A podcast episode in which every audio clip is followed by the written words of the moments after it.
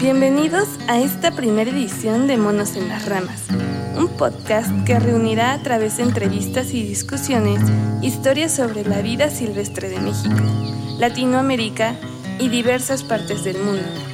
Cada semana nuestro equipo les dará a conocer temas a los que no tenemos fácil acceso, realidades, esas historias olvidadas que nos hacen reflexionar.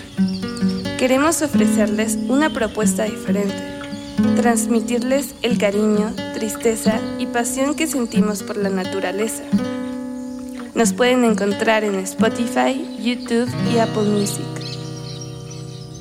Yo soy María Fernanda Álvarez, estudiante de maestría en ciencias y primatóloga en proceso.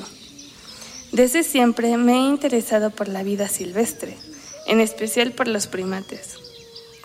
Por esta razón quiero comenzar con la historia de uno de los monos más peculiares de nuestros tiempos. Quizá hayan escuchado antes de Copito de Nieve, un singular gorila albino que por años alegró el zoológico de Madrid. Mi compañero y documentalista Jorge tuvo oportunidad de conocer a uno de los primeros investigadores en trabajar con Copito.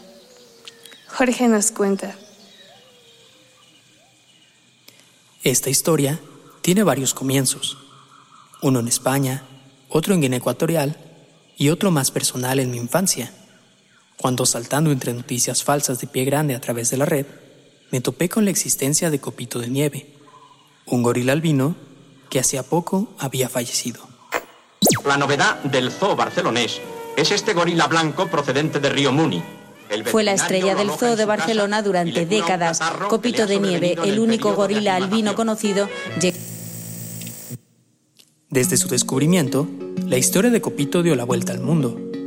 Y hace unos meses tuve la oportunidad de conocer a Ricardo Guerrero, un célebre microbiólogo conocido por sus investigaciones a la par de Lynn Margulis, quien fue uno de los primeros investigadores en tener la oportunidad de conocer y estudiar a Copito de Nieve. Me llamo Ricardo Guerrero, soy microbiólogo, eh, profesor de la Universidad de Massachusetts y además eh, jubilado en la Universidad de Barcelona y por tanto tengo muy poco que ver con la etología, más que la afición. Ocurrió que en el año 69 estaba haciendo la tesis doctoral en microbiología, por supuesto, y salió, con mi mujer, una reciente, salió una beca temporal de un centro de Florida experto en primates, recuerdo el profesor, era Riopel, eso los primatólogos lo deben conocer, una figura que conoció a Copito de Nieve. Creo que lo identificó un eh, Jorge Sabatepi, que era un gran, trabajaba en Guinea, y lo enseguida se interesó, salió en una portada de eh, National Geographic, eso dio un interés mundial. Jorge Sabaterpi fue un primatólogo español y sigue siendo una de las referencias principales para el estudio del comportamiento animal y el descubrimiento de Copito nos lleva directamente hacia el continente africano.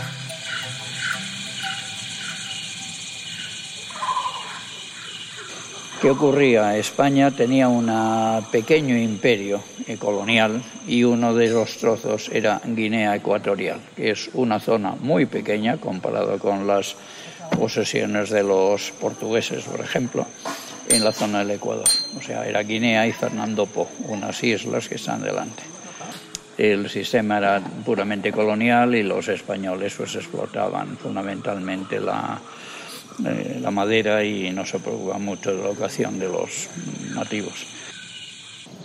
La línea del Ecuador se caracteriza por contar con una gran riqueza en biodiversidad en todo su territorio, por lo que el continente africano no es una excepción y la flora y fauna de esta región han cautivado al mundo por siglos.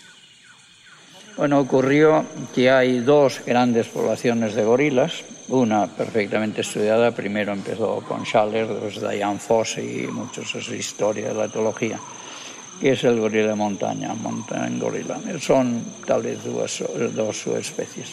Luego hay el, el, gorila de llanura, al cual pertenecía Copito, que son los que viven en la parte de que son entonces, eh, un día, algunos cazadores mataron a una gorila. ¿eh? Entonces apareció por allá fue su hijo, pero era totalmente blanco. El nombre original que le dieron los indígenas era Fumu, que debía con una N, que debía ser aproximadamente blanco.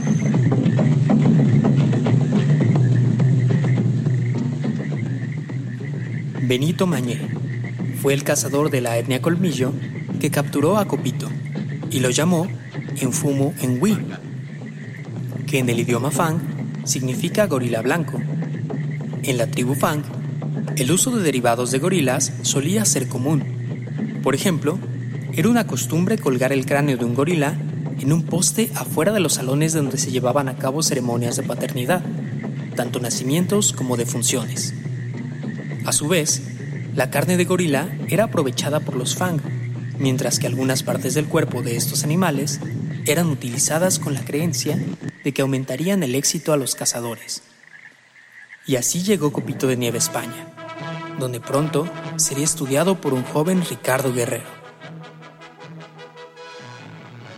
Entonces Sabatepi lo envió al veterinario del Zoo de Barcelona, no recuerdo el nombre, pero que lo tuvo, lo tuvo mientras era bebé y hasta muy, los primeros años lo tuvo en su casa.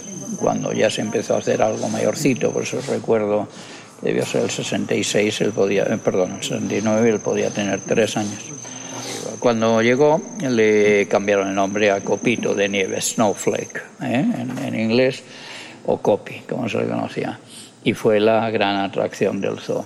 Entonces lo pusieron en una jaula especial en la zona de primates, pero eso, Riopel y el Centro Florida dio una beca para estudiar su comportamiento.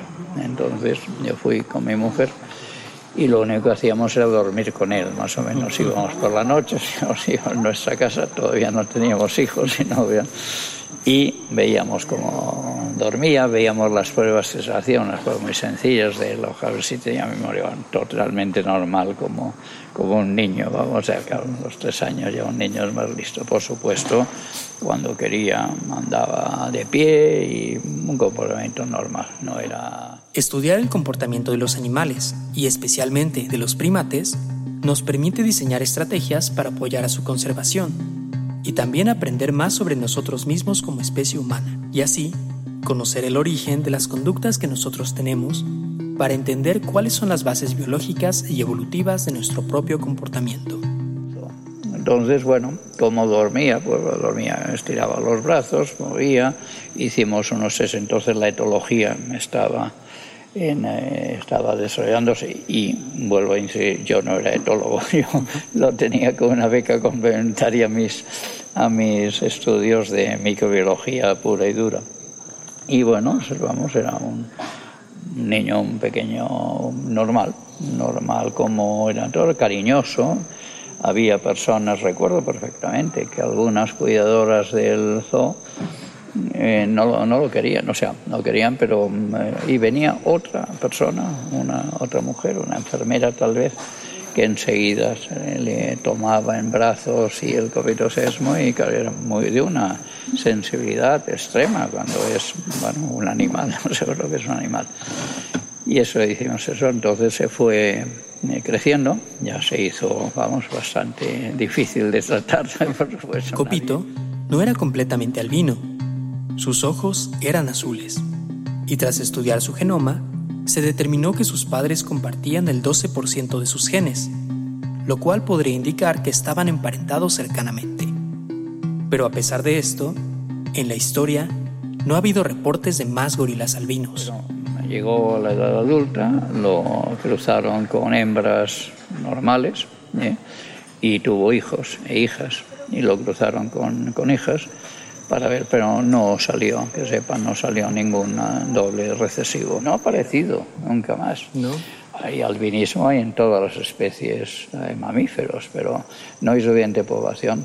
Además, los gorilas disminuyeron mucho la población. Ahora tal vez esté controlado, pero mataron eh, a veces de maneras estúpidas, a veces para cortarles la mano y ponerlos como cenicero, cosas burradas que han hecho la gente y los cazadores furtivos.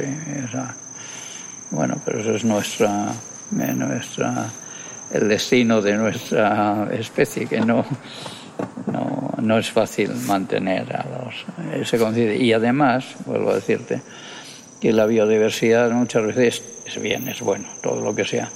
Pero generalmente lo que se protege son las especies que nos gustan. Y no todas las especies, pues las mariposas o que son bonitas, las aves, pero habría que tener una conciencia ecológica total y hay que mantenerlo todo. Copito de Nieve falleció en 2003, después de una larga lucha contra el cáncer de piel y a una edad aproximada de 38 o 40 años. Un asteroide fue nombrado en su honor por un astrónomo catalán y su legado más importante ha sido la concientización hacia el público para conservar a las distintas especies de gorilas que hay en el continente africano, así como a los distintos primates del mundo. En cuanto al destino final de su cuerpo, no sé qué se habrá hecho con la piel, pero no lo sé. No, no me parecería bien que se hiciera que se hiciera un modelo. A lo mejor sí, no lo saben, pero son humanos. Es decir, somos humanos, o nosotros somos monos, no hay ninguna, ninguna diferencia.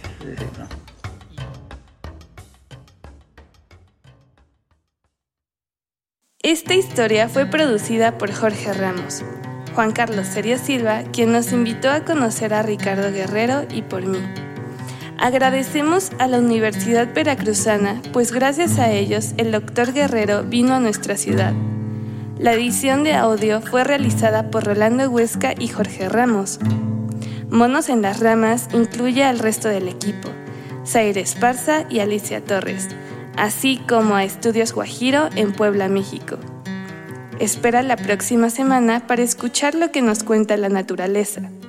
Y recuerda que nos puedes encontrar en Spotify, YouTube y Apple Music. Soy María Fernanda Álvarez. Hasta pronto.